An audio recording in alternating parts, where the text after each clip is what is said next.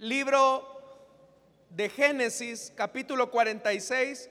Usted puede compartir la lectura de la palabra con alguien que no tenga un ejemplar de la escritura. Génesis es el primer libro de la Biblia.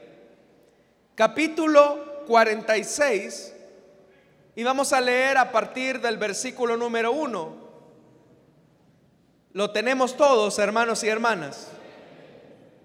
Dice la palabra del Señor, Israel emprendió el viaje con todas sus pertenencias.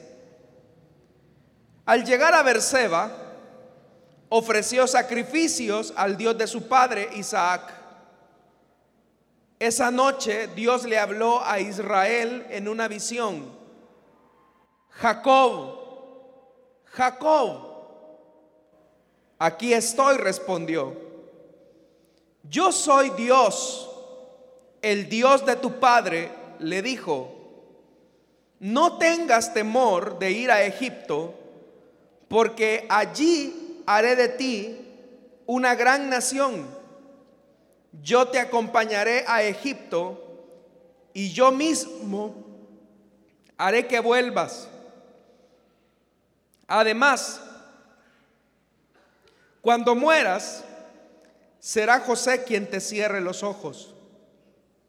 Luego Jacob salió de Berseba y los hijos de Israel hicieron que su padre Jacob y sus hijos y sus mujeres subieran en los carros que el faraón había enviado para trasladarlos.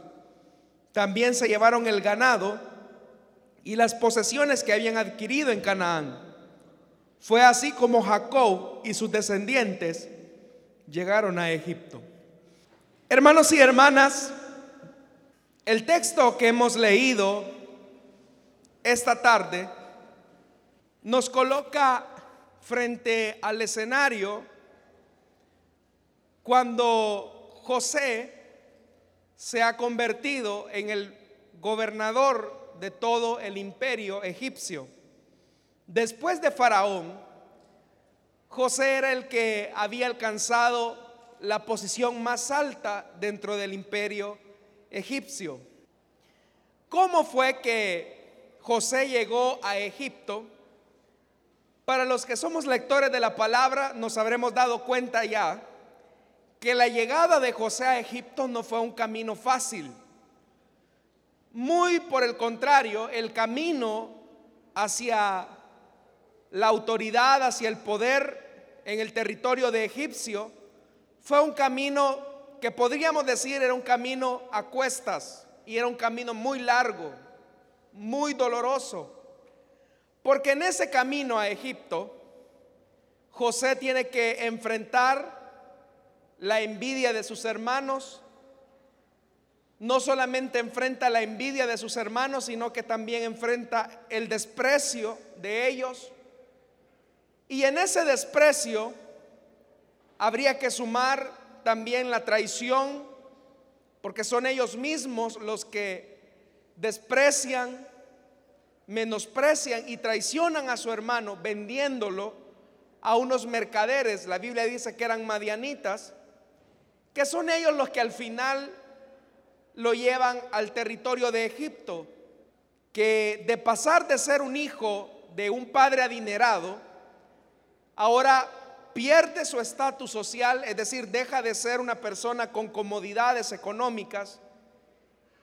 Y no solamente pierde sus facilidades económicas, sino que también, sumado a eso, pierde su libertad y cae en la condición de esclavo.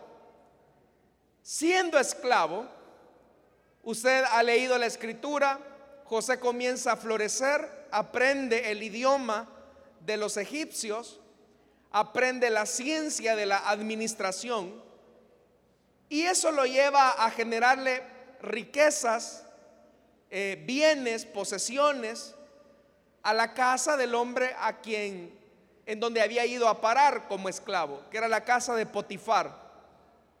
Potifar era un funcionario de la corte de Egipto. Tenía una posición notable, pero fue tanta o fue tanto el crecimiento de José en Egipto, que poco a poco Potifar le fue concediendo la responsabilidad de administrar no solamente ciertas áreas de su casa o ciertas áreas de su economía, sino que llegó un momento en que el mismo Potifar colocó bajo la administración de José todos los bienes y todos los recursos que él tenía y que había acumulado bajo la administración de José. Pero eso no pasó desapercibido también de los ojos malintencionados, coquetos, eh, digámoslo así, lujuriosos de la esposa de Potifar. La Biblia señala que no solamente era grata la inteligencia, la sabiduría, el testimonio de José, sino que también era un muchacho de 16, 17 años que tenía una presencia bastante hermosa, muy carismática, diríamos nosotros. Era agradable, era un muchacho de presencia muy agradable. Y la señora, valiéndose de su posición, trató la manera de inducir a José para que en repetidas ocasiones él se acostara con ella y tuviese relaciones sexuales.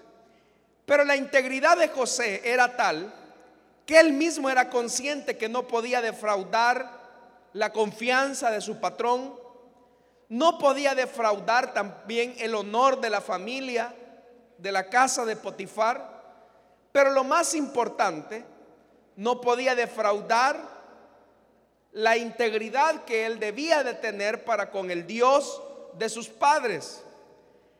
Eso, hermanos y hermanas, llevó a José a que la mujer sintiera mucho mucho desprecio también hacia él, al punto que ante las negativas de José no le quedó más que ante un su sentimiento frustrado de que José no accedía a las peticiones sexuales, ella inventase toda una mentira en la que se argumentaba que era José el que quería violar y abusar de ella sexualmente.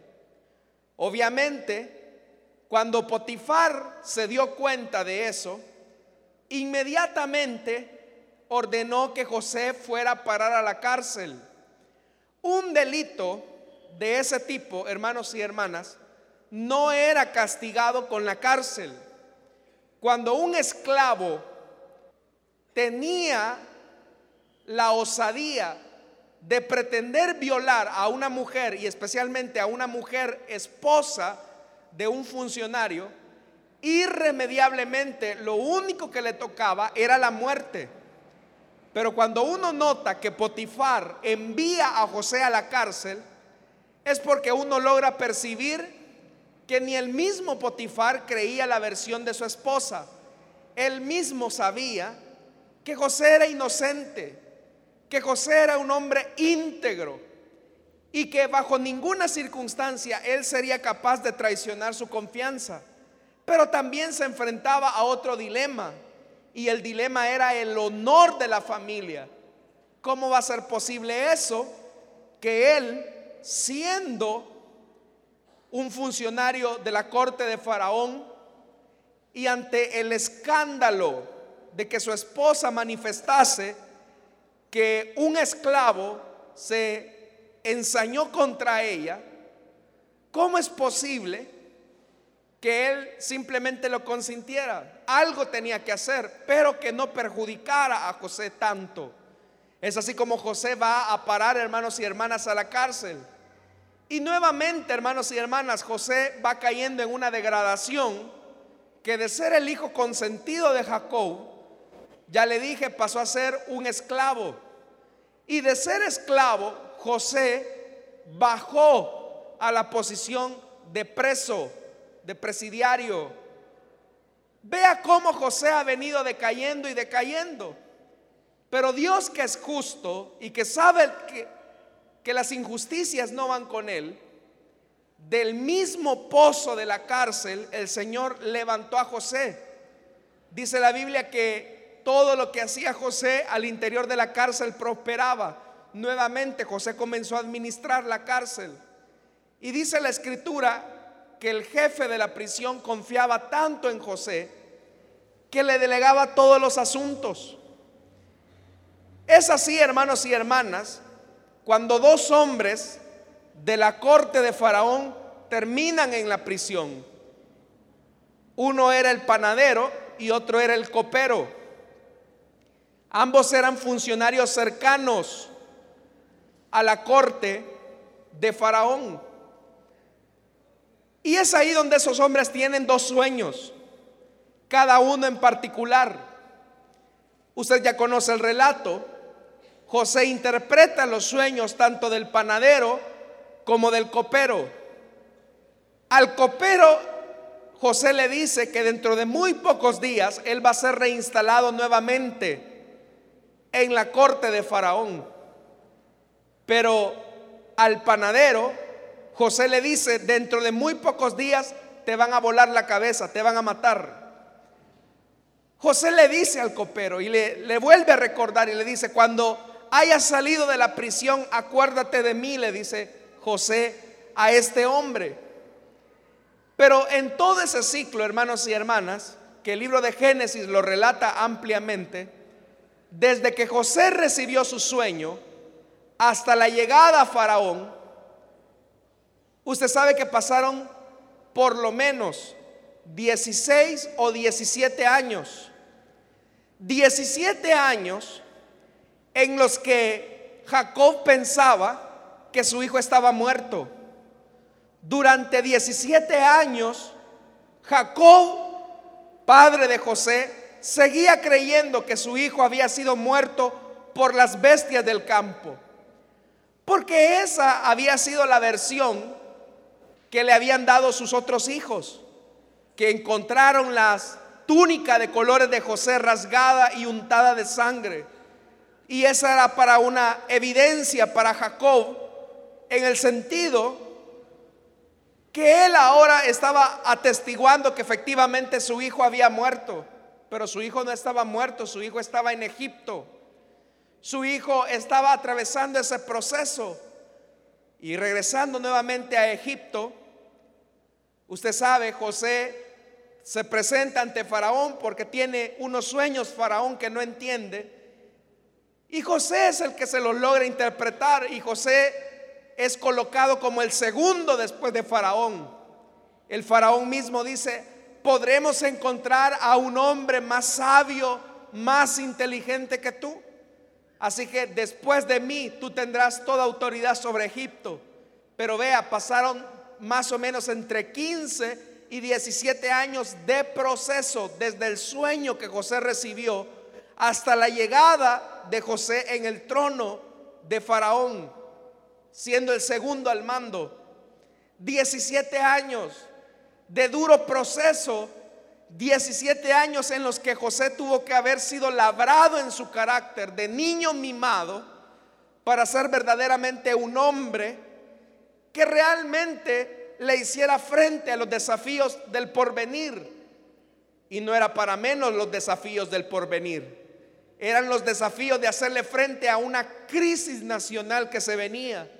Porque si bien es cierto, Egipto iba a tener abundancia de cereales por los próximos siete años, los otros siete años de escasez borrarían por completo los siete años de abundancia. Y es ahí donde se necesitaba alguien que administrara con sabiduría los destinos de la nación. Pero esa crisis económica no solamente iba a afectar a Egipto, sino que también iba a afectar a Canaán, lugar donde vivía el padre de José. Ahora, ¿por qué le he descrito, hermanos y hermanas, así en líneas generales la historia de José y la historia de Jacob junto a sus hermanos? Porque evidentemente Dios que conoce todas las cosas, Él sabía del dolor que estaba enfrentando José y del dolor que estaba enfrentando Jacob. ¿Cuál era el dolor que estaba enfrentando José? Era el dolor, hermanos y hermanas, del labramiento del carácter. José tenía que ser labrado en su carácter para llegar a la posición donde Dios lo había destinado que llegase. Pero aparte de eso, José estaba sufriendo la separación de su padre, la separación de su familia. José ya no vería la muerte de su madre. José no sabía si su padre estaba con vida o no estaba con vida durante esos 17 años. Eso estaba pasando en Egipto. Pero al otro lado de Canaán, Jacob seguía de luto. Durante 17 años, Jacob seguía pensando que su hijo estaba muerto. Pero usted conoce la historia.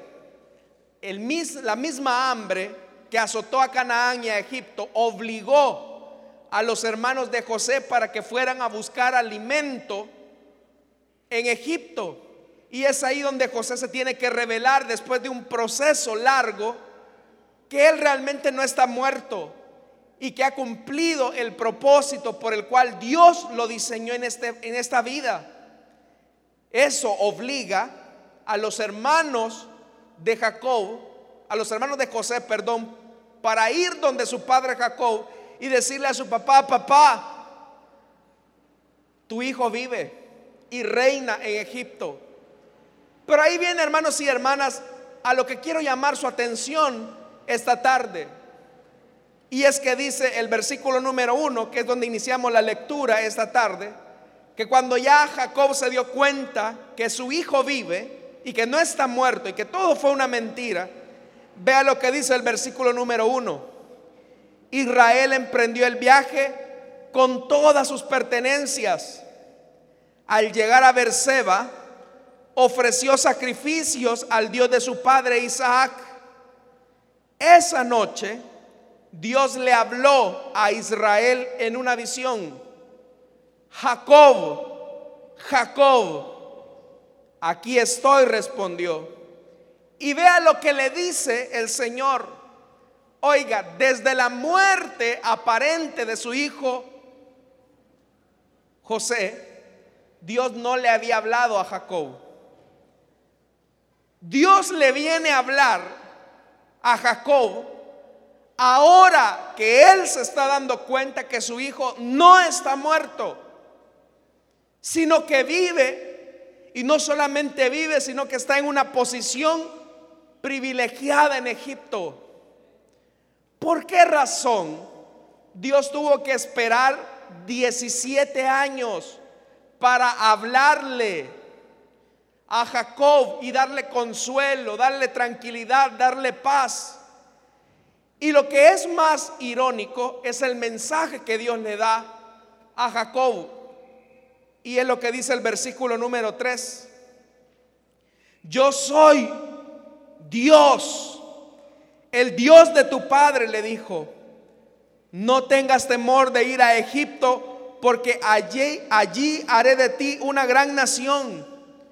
Yo te acompañaré a Egipto y yo mismo haré que vuelvas Además, cuando mueras, será José quien te cierre los ojos.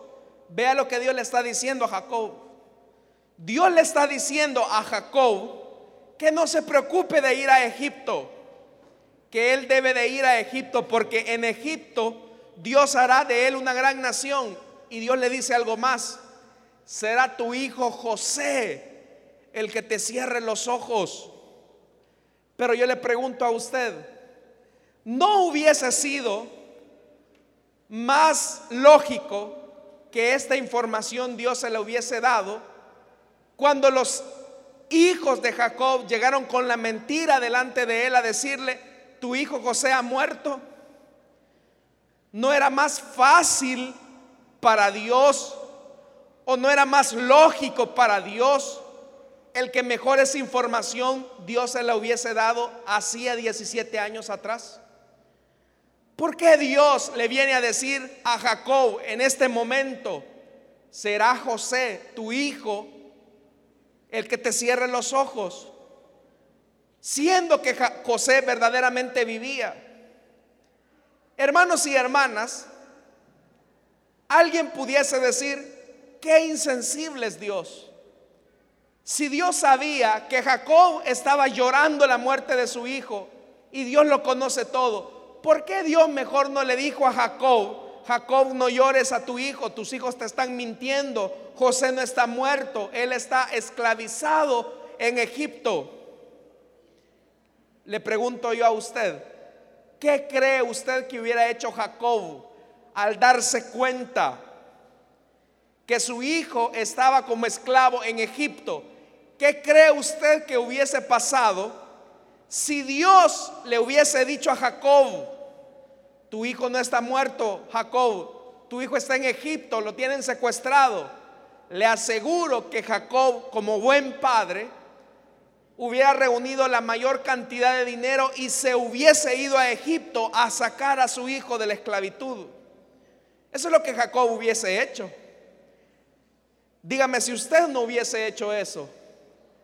Si de repente usted se da cuenta que su hijo anda extraviado, anda perdido, y de repente viene alguien y le dice, mire, su hijo está perdido, anda extraviado, pero está en tal lugar.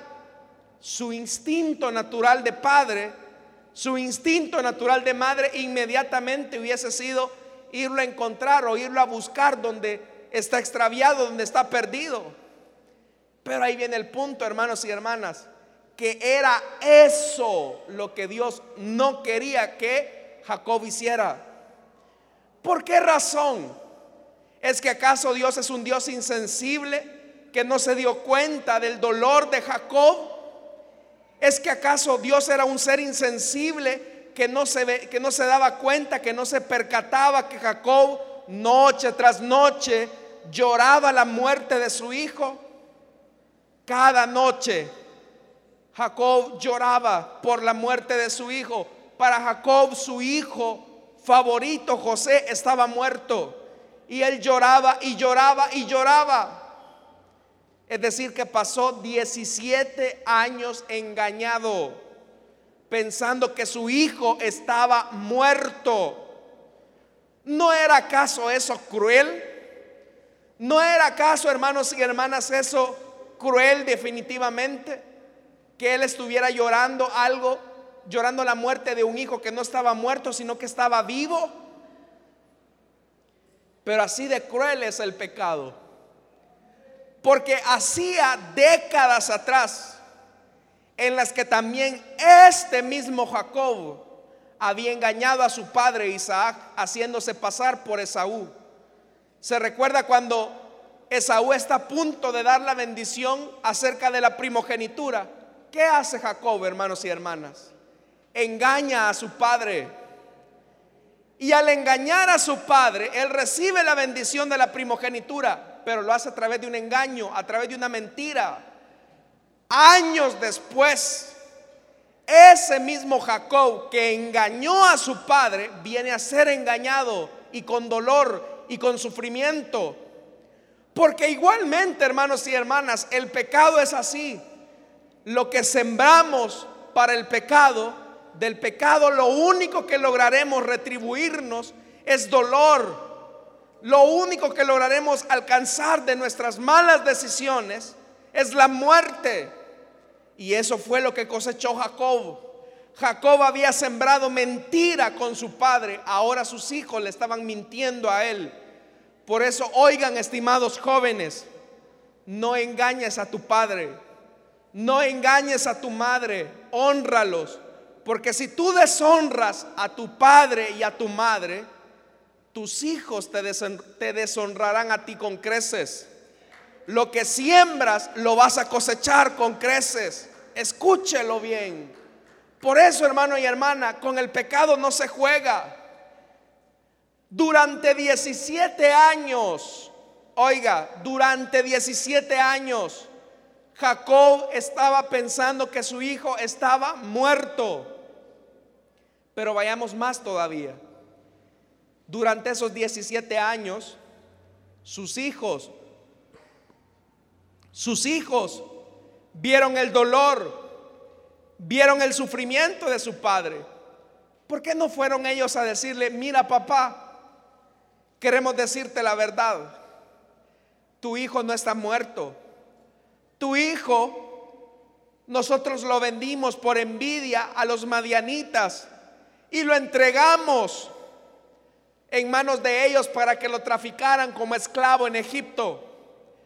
Pero ¿por qué ellos, hermanos y hermanas, no tuvieron la sensibilidad de decirle a su padre ante el dolor y ante el sufrimiento, tu hijo no está muerto, tu hijo vive? ¿Sabe por qué no lo hicieron ellos? No lo hicieron porque sabían que el dolor que le iban a generar a Jacob iba a ser peor. Porque ¿qué hubiese hecho Jacob al darse cuenta que estos sus malos hijos eran ellos los responsables de haber vendido la libertad de su hijo en manos de los madianitas y que al final iba a parar en Egipto? Jacob se hubiese molestado con ellos. Es más, quizás Jacob los hubiera expulsado de su familia. ¿Qué hace un padre cuando se da cuenta que uno de sus hijos daña a otro de sus hijos de manera, digámoslo así, de manera con dolo, como se dice popularmente, con mucha saña? Obviamente que mucho puede ser el amor de un padre por sus hijos, pero ante una injusticia cometida por otro, por otro de sus hijos, a sus mismos hijos, es decir, entre hermanos, hay un sentido de justicia. Pero eso que hubiese hecho, ¿qué hubiese pasado si Jacob, hermanos y hermanas, hubiese expulsado de la familia a sus otros hijos? Muy seguramente el plan de Dios se hubiese frustrado. Pero vamos más todavía. ¿Qué hubiese pasado si Dios le hubiese dicho a Jacob, Jacob, tu hijo no está muerto, tu hijo está en Egipto, ve a buscarlo? Jacob era un hombre millonario, hermanos y hermanas. Jacob bien hubiese pagado la libertad de su hijo. Pero al traerse Jacob a su hijo de regreso a Canaán, José nunca hubiese llegado a la posición donde ahora lo encontramos, siendo el segundo después de Faraón. Eso, hermanos y hermanas, nos describe a nosotros una verdad. Y es que nosotros, hermanos y hermanas, no tenemos el control de todas las cosas en nuestra vida. Le aseguro que hay ciertas cosas en su vida de las cuales usted no entiende por las que usted está atravesando en este momento. Usted mismo puede decir, para mí sería más fácil que la vida me fuera en esta ruta, en este camino. ¿Por qué Dios no me conduce sobre esta vereda, sino que me tiene que llevar a través de esta otra vereda? ¿No sería más fácil que Dios me condujera de este lado al otro lado? Y ahí nuevamente, hermanos y hermanas, tendríamos que llegar a la conclusión a la que llegan los escritores bíblicos. Mis caminos no son vuestros caminos y mis pensamientos no son vuestros pensamientos. Usted, hermano y hermana, a lo largo de su vida ha tenido que enfrentar momentos difíciles que a lo mejor usted pueda decir, ¿y qué propósito le puedo encontrar yo a un divorcio? ¿Qué propósito le puedo encontrar yo a una separación? ¿Qué propósito le puedo encontrar yo a una enfermedad? ¿Qué propósito le puedo encontrar yo a un problema económico? ¿Qué propósito le puedo encontrar yo a esta situación tan triste y caótica que llegó a mi vida? Tú puedes decir eso porque estás viendo el momento presente. Tú puedes decir eso porque solamente estás viviendo en el hoy. Pero Dios no solamente está viviendo en el hoy. Dios está viviendo dentro de 10 años, dentro de 20 años, dentro de 30 años y hasta que tú te mueras. De tal forma que Dios ha visto toda tu vida como si fuese una película. Él sabe en qué va a terminar tu vida. Él sabe cuáles son los pensamientos que Dios tiene para ti.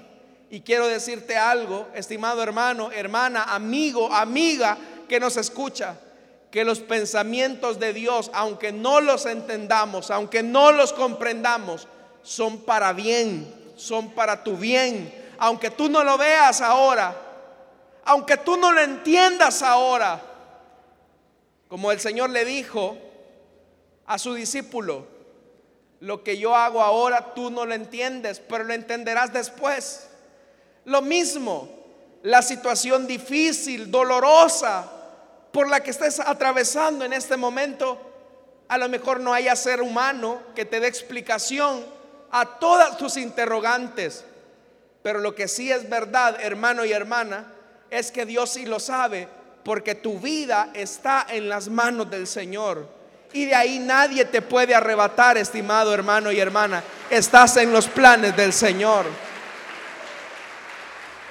Así que tranquilo, algo Dios está cumpliendo en tu vida. Y el Señor le dice a Jacob, tú vas a ver a José. Ahora Dios le está diciendo a Jacob, lo vas a ver. Pero ¿por qué Dios se lo está diciendo ahora? Porque ahora Dios ha cumplido su propósito en José. Si Dios se lo hubiese dicho a los cinco años de desaparecido, el plan de Dios se hubiera estropeado. Si Dios se lo hubiese dicho a los siete años de, extraviado, los planes de Dios se hubieran extraviado también. Si Dios se lo hubiese dicho a los once años de extraviado, los planes de Dios también se frustran. Pero Dios se lo dijo a Jacob 17 años después de haberse perdido. 17 años después que Jacob pensaba que su hijo estaba muerto. Pero ¿por qué Dios se lo está diciendo 17 años después? ¿No era acaso más lógico que Dios se lo hubiese dicho, como ya se lo dije, en el momento mismo en el que los hermanos van a decirle una mentira a su padre? Lo que ocurre es que Dios ya había cumplido su plan. Dios ya había cumplido su propósito y era colocar a José en la posición en la que se encontraba.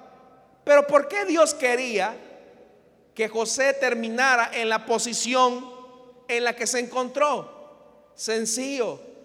Porque a través del sufrimiento de Jacob y a través del sufrimiento de José, Dios iba a preservar la vida, hermano y hermana, de la nación de Israel. Le voy a decir algo más todavía. Si Jacob se hubiese enterado de que su hijo no estaba muerto, sino que estaba con vida, José, perdón, Jacob inmediatamente, ya le dije, se va a Egipto, compra a su hijo y se lo trae consigo hacia la tierra de Canaán. Pero le voy a decir algo, usted y yo nos vamos al infierno. Y usted me dirá, ¿cómo hermano? Sí, si Jacob se va a Egipto a traer a su hijo José, y se lo trae de regreso con él, usted y yo nos vamos al infierno. ¿Sabe por qué? Porque si José se regresaba a la tierra de Canaán, hubiera ido a morir de hambre con su padre y con sus hermanos. ¿Y sobre qué línea, hermanos y hermanas, iba a venir nuestro Mesías? ¿No era acaso en esa familia israelita? ¿No era acaso en esa familia, en la familia de Jacob, que iba a descender al final el Mesías? Pero si esa familia se moría, en la tierra de Canaán de hambre, solo porque no había alguien allá en la corte de Faraón, evidentemente, hermanos y hermanas, que nosotros también hubiéramos perecido. Pero Dios que ve la historia de forma más amplia y no solamente se enfoca en usted, Él sabía que era necesario que José se quedara en Egipto, porque solamente así iba a preservar ese plan de salvación que Dios tenía no solamente con la casa de Jacob, sino que también lo tenía con usted, estimado hermano y hermana. Ve hasta dónde llegan los planes de Dios. Ahora le pregunto yo, ¿usted cree que Jacob lo entendía? No lo entendía. Jacob no lo entendía. Pero es que ese es el punto, que no se trata que usted y yo lo entendamos. Lo que se trata es que estemos en los planes y en los propósitos de Dios. Yo recuerdo, hermanos y hermanas, a una hermana que durante 20 años le estuvo pidiendo a su esposo, le estuvo pidiendo a Dios por su esposo, por la conversión de su esposo.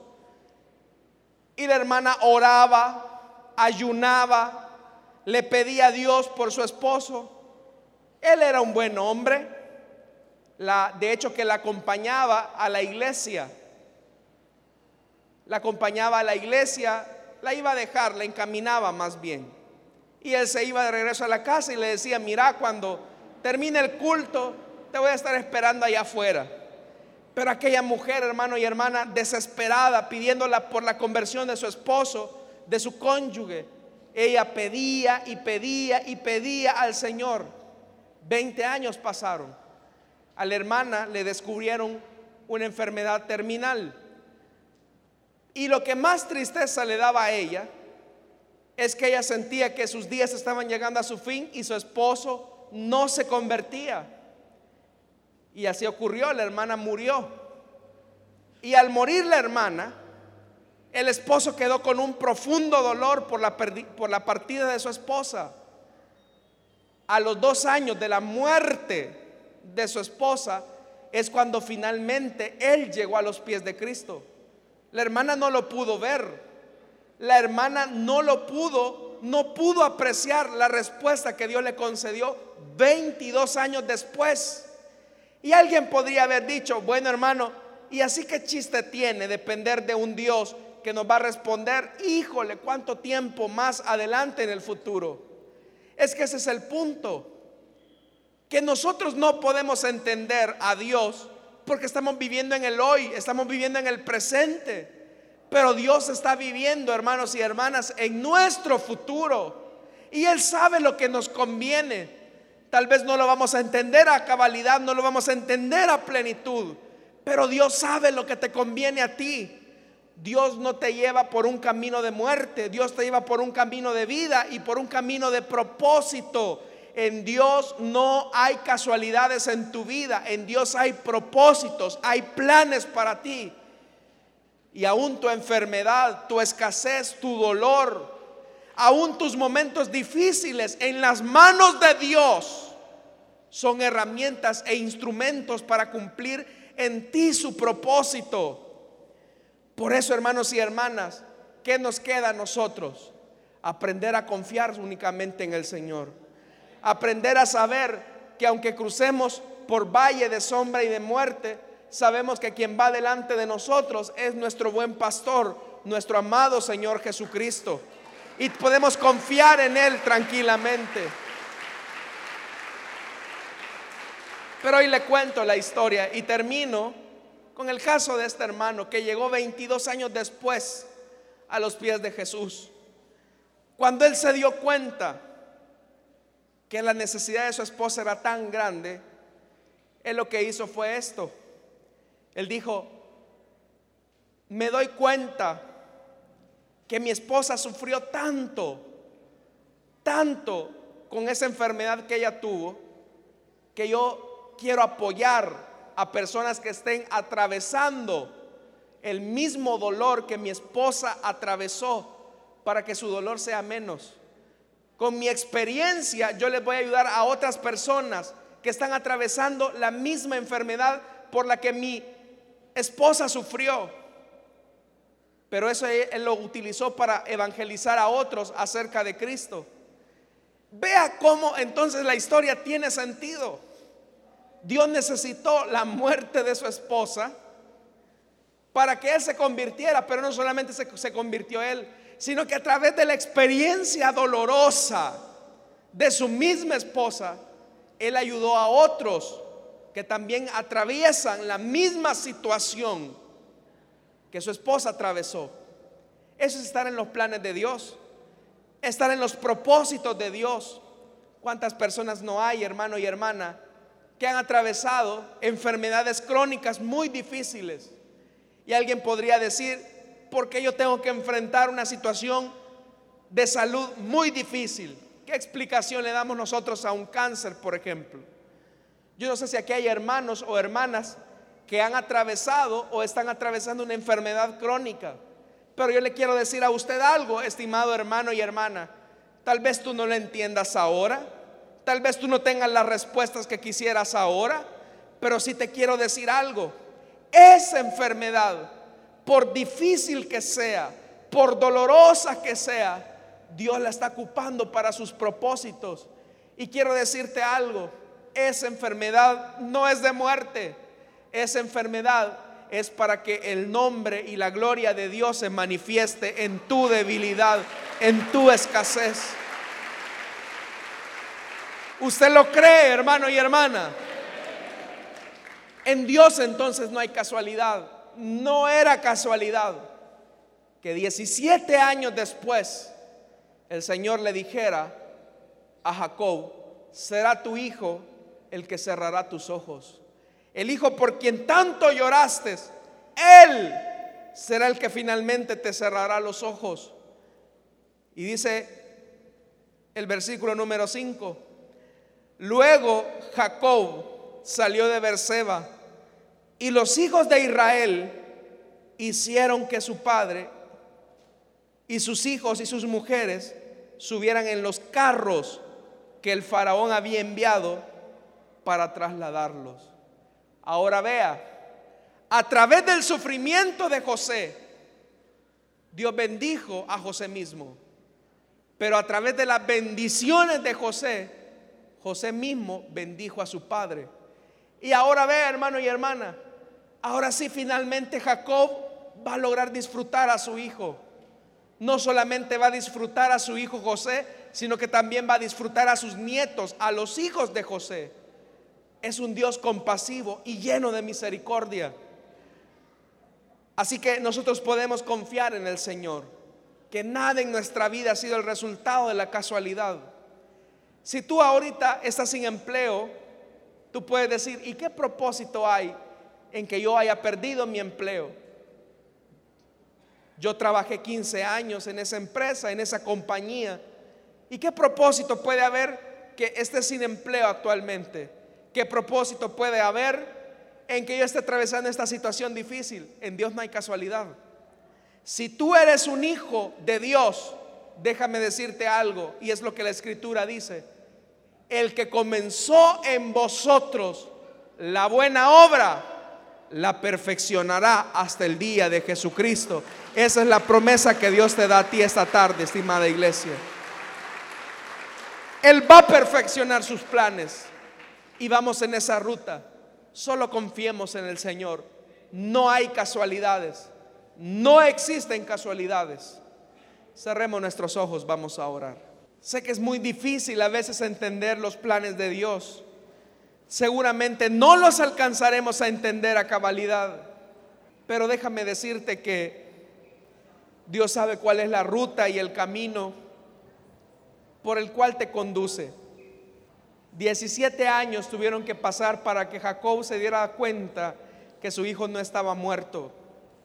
Pero Dios guardó silencio durante 17 años porque él estaba desarrollando sus planes y sus propósitos.